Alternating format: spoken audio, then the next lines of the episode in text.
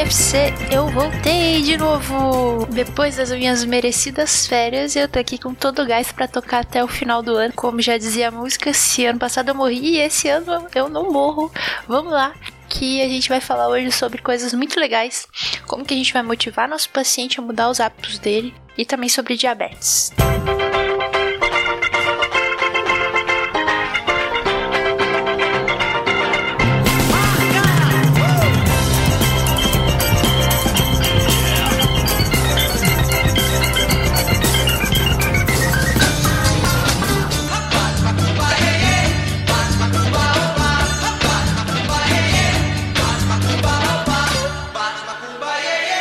Construindo o MFC de hoje, a gente vai tentar entender o que faz uma pessoa mudar um hábito. A gente que é médico tá aí todo dia recomendando mudança de estilo de vida, mudança de hábitos e não para para pensar o que que leva uma pessoa a sair do lugar que ela tá para ir para outro lugar. E geralmente quando ela tem que sair de um lugar que ela tá para ir para outro lugar, ela tá num lugar confortável e vai precisar ir para um lugar que vai exigir um certo esforço, sair da área de conforto não só o paciente que tem dificuldade de fazer isso, né? Todo mundo tem. A gente, quando tá no lugar, e eu penso muito na, em física, assim, a primeira vez que me explicaram o que, que era inércia. Quando a gente tá parado, a tendência é permanecer parado mesmo. E se a gente tá andando em uma direção, às vezes a gente tá automatizado e continua naquela direção. Uma vez formado o hábito, a gente tende a continuar naquela direção. Então vamos parar um pouquinho para refletir o que, que faz a gente sair de um ponto A e ir para o ponto B. Quando a gente tem que tomar uma decisão, que é ir do ponto A para o ponto B, a gente coloca na balança as coisas boas e as coisas ruins. E aí vai um monte de critérios, assim, fatores que são externos, extrínsecos a nós, por exemplo, o suporte de parentes, amigos para mudar esse hábito, ou mesmo questão, esse seria o suporte positivo, né? Questões negativas que vão influenciar negativamente, dinheiro, por exemplo, uma dieta que é muito cara, isso é mais negativo para eu mudar a minha posição. Tem também questões intrínsecas, né? Cada um tem um jeito de viver e um jeito de, ah, esse caminho é melhor para mim porque é assim que para mim faz mais sentido esse caminho. Por isso que quando a gente orienta o paciente sobre dieta, sobre atividade física, às vezes a gente cai no, no erro de colocar tudo como se fosse uma tabelinha, né? Vamos, eu vou imprimir aqui e dá para você. Não, cada um tem os seus fatores intrínsecos que levam a gerar aquilo que vai mudar ele ponto A para o ponto B. E isso é a motivação que motiva aquele paciente a sair do ponto A para o ponto B. Dentro dessa balança de coisas negativas e positivas, a gente tem que trabalhar com ele o que, que motiva ele a se mover. O que vai fazer ele escolher um hábito em detrimento de outro hábito. Aí a gente tem um modelo transteórico para explicar um pouquinho qual seria esse processo de mudanças de hábitos, o que leva a pessoa a se motivar a mudar. Aí eu tenho alguns, algumas fases e dentro dessas fases eu tenho que entender como que o paciente está. A primeira fase é a pré-contemplação. Essa fase o paciente está dizendo eu não quero mudar. Quando o paciente está nessa fase, ele não considera nem a possibilidade de mudar. Ele não se preocupa com a questão que você está trazendo para ele. Nesse caso, você simplesmente aborda a questão, mas não vai ficar fazendo palestrinha ali que você sabe que ele não tá nem aí. Talvez até você afaste ele do que você quer colocar por goela abaixo. Ele não quer mudar. A segunda fase é a contemplação. O paciente está lá, putz, eu deveria mudar. Nessa fase ele está admitindo que tem problemas, começa a surgir ambivalência, né? Puta, eu gosto tanto de ficar aqui com meu cigarro, mas ele me faz mal, né? Mas putz, eu gosto dele. Então surge ambivalência e ele tá considerando mudar eventualmente. Não é hoje, mas ele tá considerando. Aí já abre um pouquinho mais pra gente conversar, com jeitinho, para ele não deixar de considerar. Na terceira fase é a preparação. Esse paciente fala: Eu vou mudar, eu vou mudar e já tem uma data aqui nos próximos 30 dias que eu vou fazer isso ele já está planejando, está criando as condições para que ele mude. Você aí já abriu, né? A gente vai ajudar ele a planejar, dar as condições, quais condições são melhores e ajudar ele a mudar. A quarta fase é a fase da ação. Ele está mudando. Ele está implementando as mudanças, ele está investindo tempo e energia para a execução dessa mudança. Também a gente está lá para apoiar e dar aquela, aquele feedback positivo, parabéns, vamos assim, vamos assado. Quinta fase, manutenção. Eu tenho que continuar, eu tenho que manter. o esforço que, que é feito depois que você troca o hábito, ele tem que ser considerado. Então, essa quinta fase de manutenção é aquele esforço que eu coloco para manter os ganhos e prevenir as recaídas. A sexta fase é a recaída. Então a recaída é normal e a gente tem que entender que esse modelo ele traz como se fosse um ciclo. A recaída é esperada, eu tenho que ter mecanismos de evitar, mas também de conseguir retornar em alguma dessas fases e pode ser em qualquer uma dessas fases. Eu posso depois da recaída ficar pré-contemplativo ou eu posso voltar para ação, manutenção e assim por diante. Esse modelo entra bastante para a gente entender qual etapa mais ou menos o nosso paciente está e como que a gente vai abordar. E é usado bastante na, na técnica de entrevista motivacional, aquela que eu vou tentar motivar o paciente para avançar nessas fases. A entrevista motivacional é justamente isso. A gente fortalece a motivação do paciente, tenta resolver essas ambivalências que vão aparecendo e tem um caráter de intervenção breve, ou seja, são vários encontros breves, quatro, cinco, qual eu vou fortalecer o autocuidado do paciente e tentar entender junto com ele quais são os fatores que o motivam e, e o que está atrapalhando ele de avançar, de mudar o hábito. Eu tenho que também centrar nas necessidades da pessoa, na experiência dela e evitar bastante confrontamento. Para isso, eu vou precisar bastante de técnicas de comunicação e é isso que eu vou falar com vocês a partir de agora. Para você conseguir identificar e trabalhar a motivação de uma pessoa, você vai precisar essencialmente de empatia.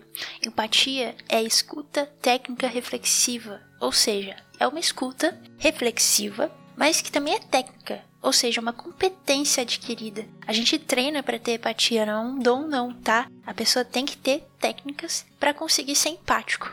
A nossa formação como médico geralmente não não trabalha tanto nossa empatia. Mas a empatia o segredo da empatia está em você aceitar o outro, você escutar o outro sem querer opinar e querer dizer que ah, é desse jeito. Não, você tem que estar tá lá escutando o outro reflexivamente, como eu falei, né? É uma escuta reflexiva para entender pelo que, que ele está passando. Então, uma questão muito importante da empatia é a aceitação. Eu não preciso concordar com o que a pessoa faz, eu só não tenho que ficar discordando e falando que ela está fazendo errado. Eu posso simplesmente ouvir ela e aceitar que ela é assim.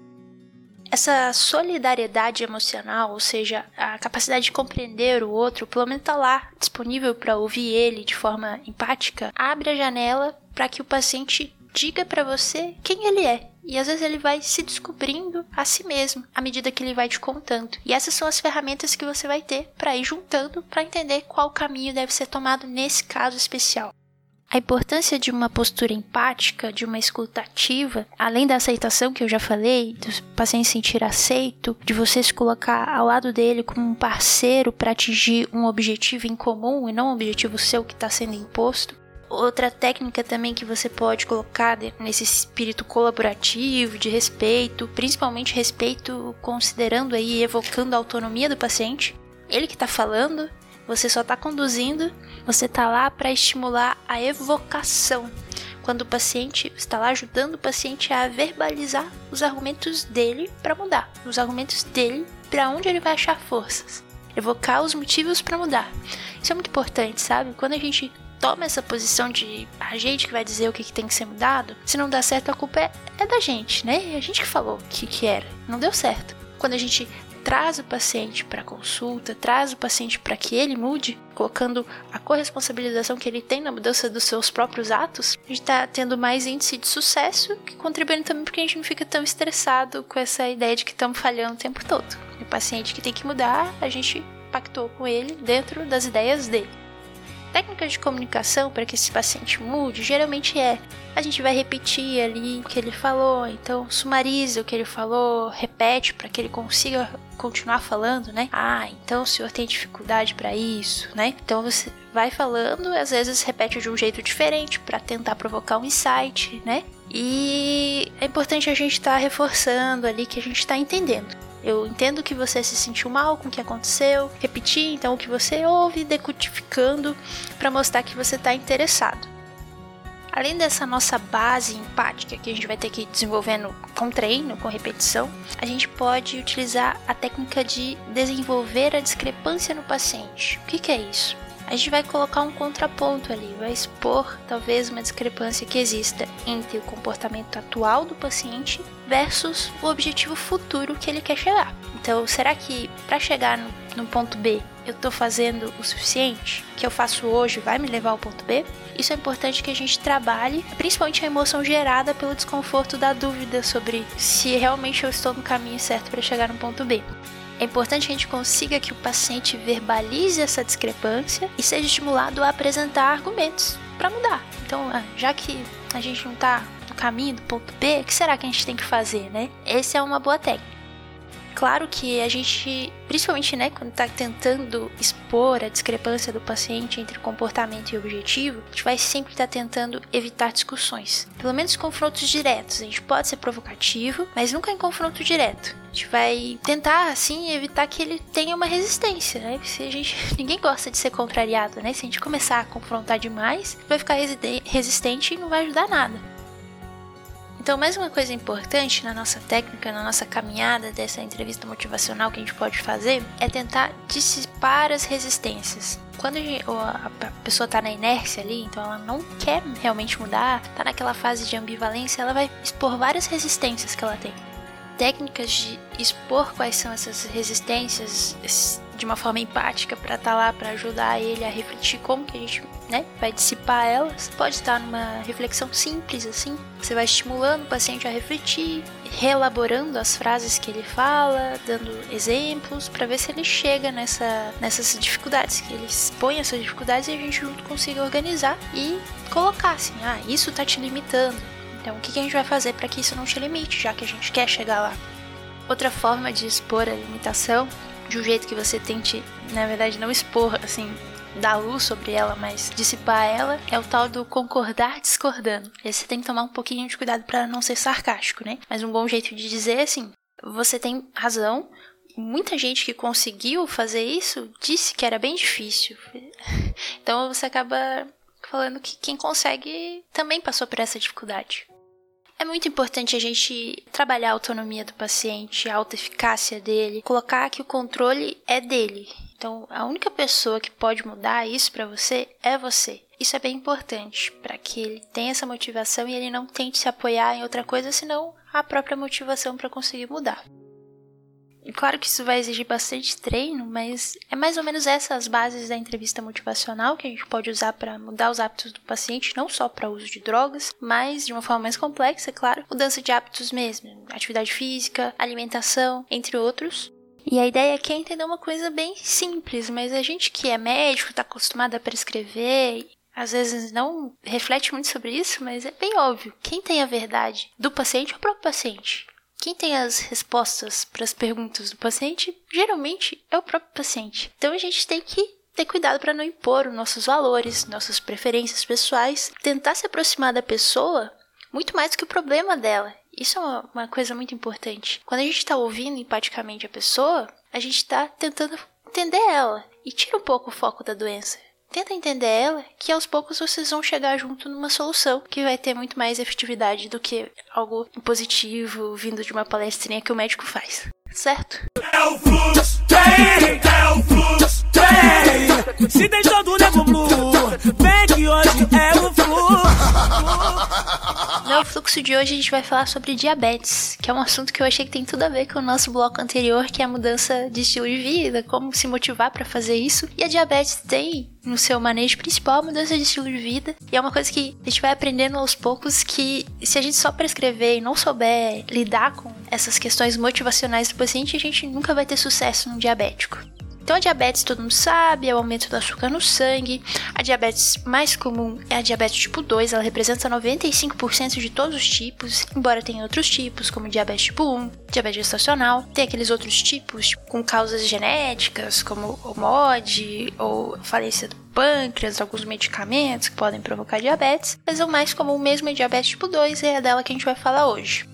Para entender a diabetes tipo 2, é interessante a gente entender mais ou menos a fisiopatologia, não é tão difícil assim. A gente tem início da diabetes ali a resistência à insulina. Começa a ter tanto açúcar no sangue e precisa de tanta insulina que as células tipo meio que cansam assim. Células músculo esquelético, adiposa, elas começam a não responder mais tão bem à insulina. Isso faz com que tenha mais açúcar no sangue, mais insulina, e aí as células produtoras da insulina, que são as células betas do pâncreas, elas vão também cansar uma hora. Vão cansar ao ponto de meio que morrer mesmo. A curva da doença é essa. Começa com uma resistência insulínica, até aí às vezes nem aparece no, nos exames. Quando vai aparecer aquela pré-diabetesinha, que aparece nos exames, mas ainda não é diabetes. Depois que tem a diabetes, força, força, força, uma hora o, o pâncreas vai dar PT e vai precisar de insulina invariavelmente na diabetes. Interessante entender esse curso da história natural da doença, vamos dizer assim.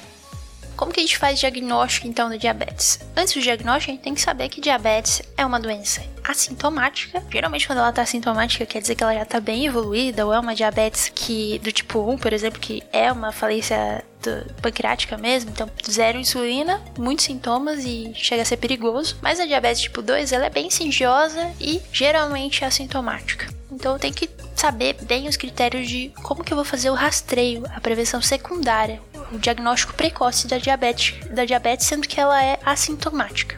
A recomendação é que todas as pessoas acima dos 45 anos façam teste diagnóstico, que é o de rastreio, ou aquelas pessoas de qualquer idade que têm um IMC alto, assim, acima de 25, então sobrepeso, obesidade. Mas além do IMC alto, ele tem que ter algum desses fatores de risco, que é a pré-diabetes, que eu tinha falado, quando ela tá ali alterado, o açúcar no sangue, mas ainda não é diabetes, história familiar de diabetes, principalmente se for um parente de primeiro grau, raça ou etnia de alto risco, aí entram negros, hispânicos, que é a gente, índios, pima, mulheres com diagnóstico prévio de diabetes mérito gestacional gestacional. Então, lembrando que a diabetes mérito gestacional é uma diabetes que se desenvolve durante a gestação, lá geralmente a partir da segunda metade, e que acarreta muito risco para desenvolver diabetes tipo 2. Então, essas mulheres devem ser rastreadas também. Aqueles que têm história de doença cardiovascular, hipertensão arterial, colesterol HDL baixinho, 35, ou triglicerídeos acima de 250, que seria meio que lá dentro da síndrome metabólica. Tem também a síndrome de ovários policísticos, que aumenta o risco. Sedentários, gente que está com sinais como acantose nigricans. Essas pessoas eu vou pedir rastreio. Bastante para decorar, né? Mas guarda mais ou menos acima de 45 anos, se tiver obeso e me obeso sobrepeso e me chame a atenção por um outro fator de risco. É, quando der negativo, se eu pedir, eu posso repetir a cada 3 anos, mas não tem tanta evidência assim, sabe? De quanto em quanto tempo eu repito. Mas geralmente evidência, assim, nível C é a cada 3 anos, ou pode ser também aqueles pré-diabéticos, que eu sei que tá, já tá meio que já tá acontecendo todo aquele processo que eu falei a ponto de alterar o exame. Posso repetir anualmente para ver se as medidas que a gente tá mudando ali tá dando algum resultado.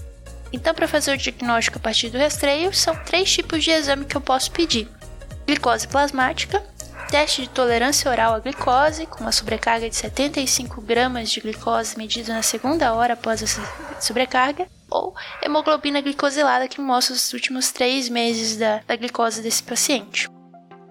Eu considero uh, o valor alterado para diabetes desses exames é glicose de jejum, então glicemia de jejum plasmática, então não é do dedinho, é coletada mesmo, maior ou igual a 126, TOTG, que é o teste de tolerância à glicose, maior ou igual a 200 na segunda hora, ou hemoglobina glicosilada acima, maior ou igual a 6,5%.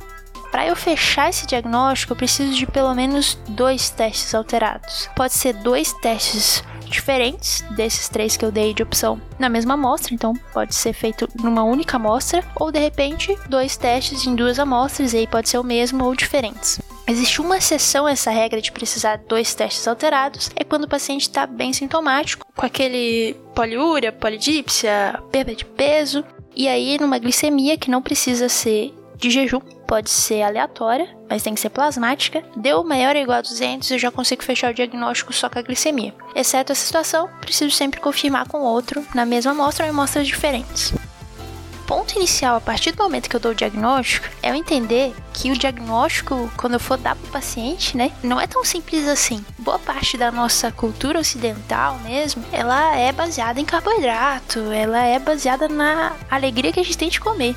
Então, quando a gente dá um diagnóstico de diabetes, a gente tem que entender que muitas vezes vai ser um diagnóstico uma notícia difícil. Tem até um podcast sobre isso, um episódio. Então, às vezes, a gente tem que ir com mais calma, porque a gente, é como é muito frequente, né? Muito prevalente, a gente vai banalizando e acaba dando diagnóstico de qualquer jeito, e daí já vai passando as mudanças de estilo de vida esquecendo daquilo que eu falei na primeira parte do episódio, que é essencial, que é a empatia. A gente tem que ser empático com o paciente, ouvir ele, dar o diagnóstico, percebendo se para ele isso é uma notícia difícil, como que a gente vai abordar, para daí sim o mais importante após o diagnóstico é a gente trabalhar a motivação dele para mudar os estilos, o hábito de vida dele mudança de estilo de vida, com uma atividade física e uma alimentação adequada ao diabético é fundamental. É o que a gente faz antes de iniciar medicamento, sabe? Tanto pro pré-diabético, que eu não falei os valores, mas o pré-diabético é aquele que tá com glicada acima de 5,7, mas ainda não chegou no 6,5. Então, o TG acima de 140, mas ainda não chegou no 200. E a glicemia acima de 100, mas que ainda não chegou no 126.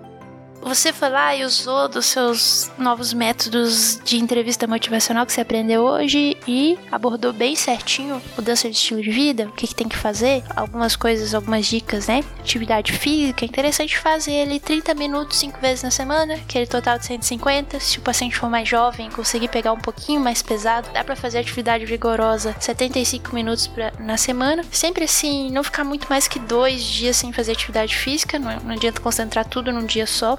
E o principal da dieta, a gente vai ter que né, considerar as questões culturais de cada paciente, mas é reforçar o consumo de alimentos ricos em fibras, é, verduras, vegetais, cereais, para que consiga dar uma controladinha e assim que, né, sempre que possível reduzir um pouquinho pouquinho, às vezes um pouquinho mais do que faz mal, doce, carboidrato de fácil, fácil absorção. O próximo passo vai ser a medicação. Todo paciente que usa, que tem diagnóstico de diabetes, vai ter essa terapia padrão, essa terapia inicial, mudança de estilo de vida mais metformina. A metformina, ela pode causar intolerância gástrica, assim, diarreia e tal. E aí você tenta mudar para XR, mas ainda assim tem gente que com a XR não se adapta bem. Mas exceto nesses casos que não tem tolerância mesmo por causa dos sintomas ou que tem alguma contraindicação, né, insuficiência renal bem avançada, a metformina é nossa primeira opção porque ela reduz mortalidade. E o médico e o remédio que me reduz mortalidade, ele é opção fixa, é quase que obrigatório a gente tentar reduzir a mortalidade de um paciente que a gente sabe que tem um remédio que faça isso. A metformina eu vou tentar atingir a maior dose que eu conseguir considerando esses efeitos, né? Então começou a tolerância ali que bateu um pouco, tá dando muita náusea, reduzo e vejo se controlo com só metformina. Não dando para metformina, a gente vai para terapia combinada. Terapia combinada daí envolve todos os outros outras classes que tem de medicação. Então eu vou estar tá lá com a metformina, não retiro ela, mas acrescento uma segunda ou terceira medicação dentro das outras classes, que seria o inibidor de SGLT2, que é a empaglifosina, o principal, né? Ele tem essa ação no rim, então pode ter um aumento de infecções urinárias e também hipotensão, né? Como ele é meio diurético, assim, né? Joga o açúcar para pro xixi, pode ser que dê um pouco de hipotensão e infecção urinária. Tomar cuidado com isso, mas ele tem o benefício de reduzir mortalidade por causa cardiovascular. Quem tem doença cardiovascular, às vezes eu posso pensar nesse medicamento como uma primeira, segunda opção. Assim como os agonistas de GLP-1, que são, daí não é mais medicamento oral, é subcutâneo é, um exemplo é o liraglutide. Ele também tem uma proteção é, cardiovascular, que é interessante para aqueles pacientes que já têm uma doença cardiovascular, então você quer fazer lá um efeito a mais protetor.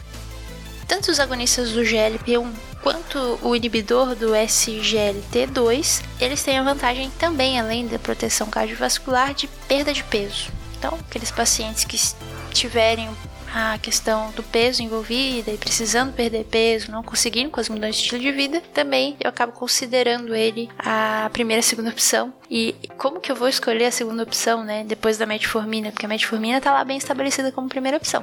Eu vou considerando essas coisinhas, né? Tem doença do coração, olha, talvez esses dois aí, quer perder peso, liraglutide perde bastante peso, então vai considerando e a preferência, a questão da financeira também do paciente. Outro remédio que tem é o inibidor do DPP4. Ele não tem uma eficácia tão boa assim, não. Ele tem um risco potencial de pancreatite aguda, assim como também tem o, o GLP-1, e pode causar dor em, em articulações. Mas, às vezes, é um caso de você escolher ele. Tem a pioglitazona também, que tem que lembrar que, apesar dela ter uma boa eficácia, diminui, assim, pode diminuir até 1 no, na hemoglobina glicada, ele tem esse essa questão com retenção de líquido.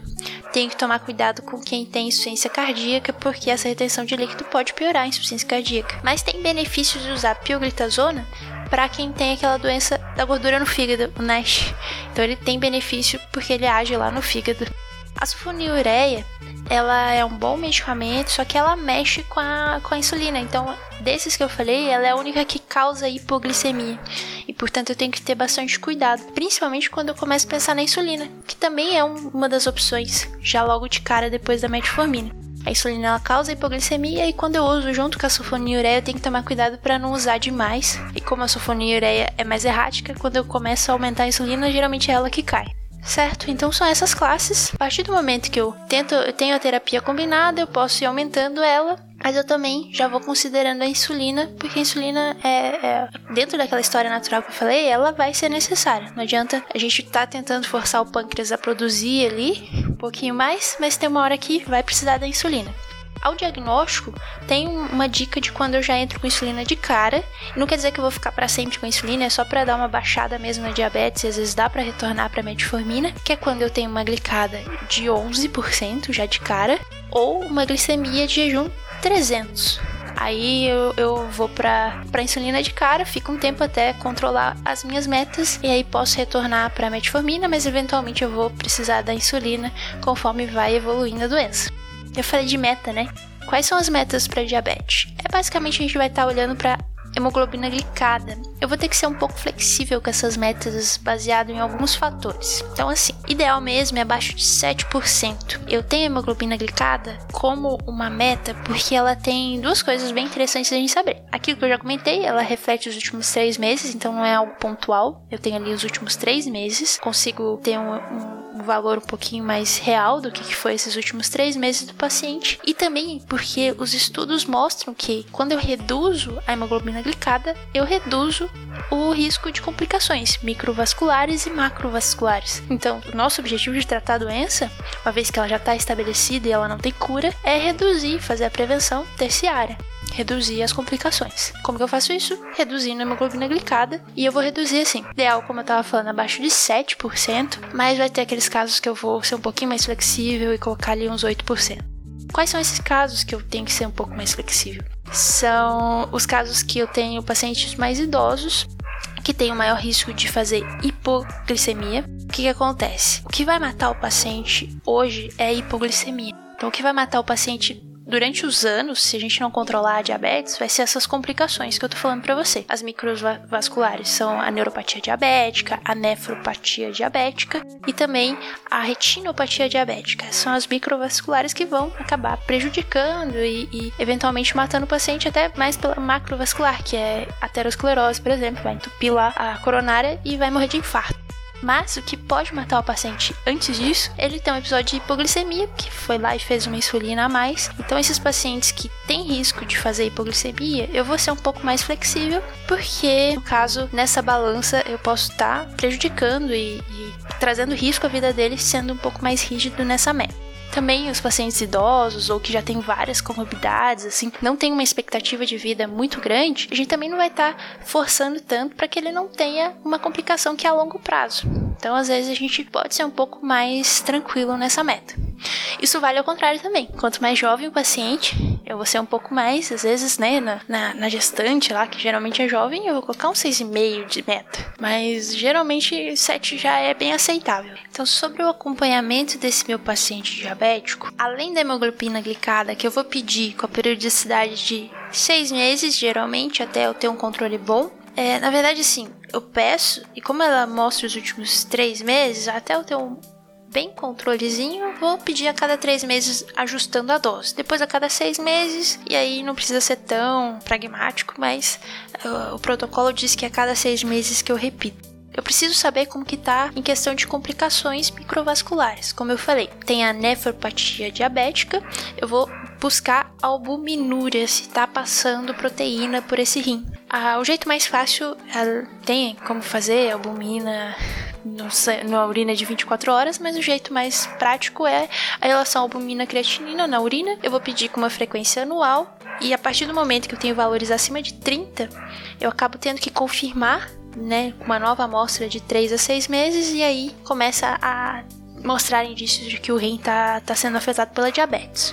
Das outras complicações, eu vou lá fazer fundoscopia também a cada um, dois anos. Para o diabético tipo 2, como a gente sabe que é assintomático, já no primeiro ano a gente vai fazer e vai repetindo. Diabético tipo 1, como a descoberta geralmente é o início da doença mesmo, dá para esperar uns 5 anos. Outra é, exame que eu tenho que fazer é do, do pé diabético, né? Da neuropatia diabética. Em relação à neuropatia diabética, uma coisa simples que a gente pode fazer é medir a PA do paciente sentado em pé né, para ver se ele já está apresentando sinais de desautonomia. Mas o que tem no protocolo mesmo é que eu tenho que fazer os exames do, do pé, aquele monofilamento com 10 gramas, que eu faço a sensibilidade superficial para ver se ele tem, aprofunda com diapasão, e eu tenho que fazer isso com uma frequência de a cada 12 meses anual. Então as complicações microvasculares são todas anuais. Elas são albumina creatinina, exame dos pés e fundoscopia eu vou ter que sempre medir a pressão desse paciente. Sempre que eu ver ele, eu vou ter que medir. Então, eu vou estar tá vendo ele pelo menos no começo a cada seis meses, sempre medindo. A meta da pressão de quem tem diabetes é 14 por 9. Não é diferente da, da meta para o hipertenso normal, mas aqueles que têm um risco cardiovascular muito alto, eu posso forçar um pouquinho a barra 13 por 8, 130 por 80, desde que eu não cause nenhum dano para o paciente, desde que né, a hipotensão não prejudique ele. Então, mas de modo geral é 14, 140 por 90. Sobre o perfil lipídico, eu vou pedir ali para aqueles que têm mais de 40 anos a cada 5 anos, normal. Eu acho bem difícil falar sobre dislipidemia, porque você vai achar uma informação diferente em cada lugar, porque eu acho que não é uma coisa bem estabelecida ainda. Mas eu coloquei aqui no mais menos agressivo possível, que é eu pedir a cada 5 anos depois dos 40 anos e sempre ajustando ali. Quem tem maior risco cardiovascular vai usar uma estatina mais potente, a princípio sem precisar decorar muitas metas, porque isso está variando bastante. Certo, gente? Então eu acho que não tem necessidade muito de revisar como se fosse um fluxograma desse da questão da diabetes, porque já é uma grande revisão que eu fiz, porque tem muita coisa pra falar de diabetes. Tanto que insulinoterapia, eu tenho um fluxograma que eu criei e eu vou falar nas próximas, beleza? Fazer um só pra insulinoterapia, porque eu acho que é bem importante, uma coisa que às vezes a gente sai da faculdade sem saber fazer direito e vai aprendendo no, no nosso, na nossa prática mesmo. Mas guiado protocolo, vou fazer um episódio só sobre isso. Gostaria só de fazer algumas considerações finais antes de terminar o episódio de hoje. Primeiro que a minha cachorra tava muito brava com o passarinho que tava aqui no quintal, então a parte do diabetes ela late o tempo todo. Eu tentei dar uma diminuída, mas talvez seja um pouco incômodo. Desculpa, não tinha o que fazer. E o que eu queria falar mesmo é que algumas pessoas de fora, quando eu digo de fora, é fora da minha residência, que é aqui em Curitiba, entraram em contato comigo e eu acho muito bacana quando eu recebo feedback de quem escuta e eu fico surpresa, né, que o podcast esteja é, indo para fora do círculo onde eu acabo divulgando ele, que é o círculo da minha residência. E eu queria pedir para você que escuta e, e não é aqui de Curitiba, não é da minha residência, para você divulgar, porque eu acho que esse feedback ajuda bastante a eu continuar produzindo esse podcast e entender que ele ele tá sendo útil para alguém, certo? Então, vamos lá, se quiser também manda um e-mail para mim que eu acabo conversando com vocês, isso também é bem bacana. Até então, daqui 15 dias, com mais um episódio do MFC Cash. Grande abraço. Tenho chorado pra cachorro. Ano passado eu morri, mas esse ano eu não morro. Tenho sangrado demais, tenho chorado pra cachorro. Ano passado eu morri, mas esse ano eu não morro. Ano passado eu morri, mas esse ano aniversário eu mas esse ano.